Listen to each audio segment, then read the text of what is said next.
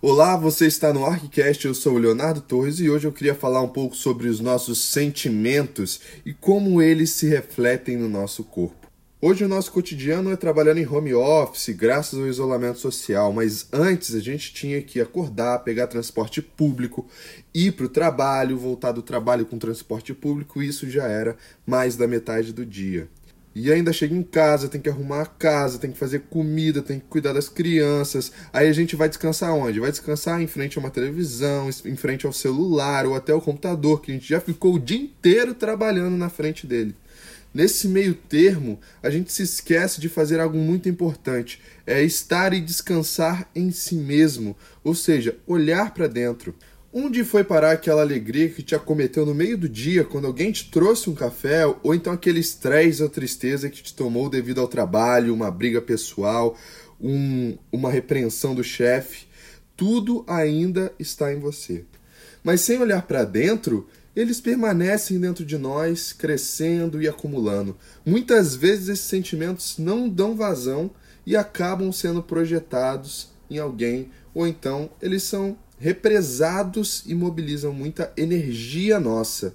A psicossomática há anos vem provando o quão importante é esse movimento para dentro de si. Diversos sintomas que afetam fisicamente o indivíduo possuem uma psicogênese, ou seja, uma raiz em questões psicológicas mal resolvidas.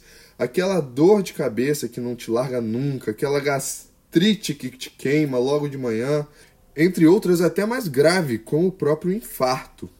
E apesar da gente querer tratar com medicamentos essas dores físicas do cotidiano, de uma vez por todas, e tentar sumir com elas, é um fato que elas irão voltar e elas voltam. Vocês sabem disso, eu sei disso. Os remédios acabam com os sintomas, mas não chegam às questões reais dos problemas. Somente é possível uma transformação desse estado de dor na medida em que se cuida tanto dos sintomas quanto das suas raízes, dos seus problemas, dos seus reais problemas. E o processo não é tão fácil quanto a internet mostra, afirmando ser uma receita de bolo, né? Se a dor é de garganta é porque a pessoa não está falando o que quer para alguém. Não, não é bem assim.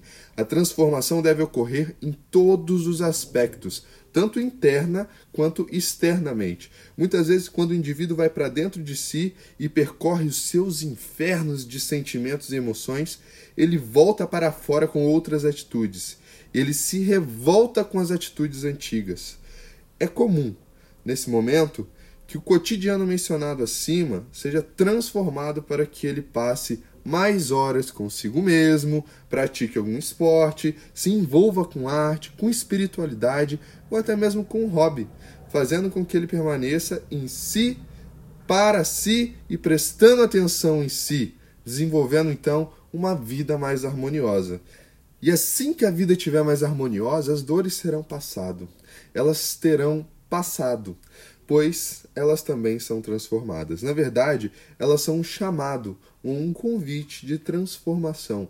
Como Jung afirma, quem olha para fora sonha, quem olha para dentro desperta. Um grande beijo, um grande abraço e até a próxima.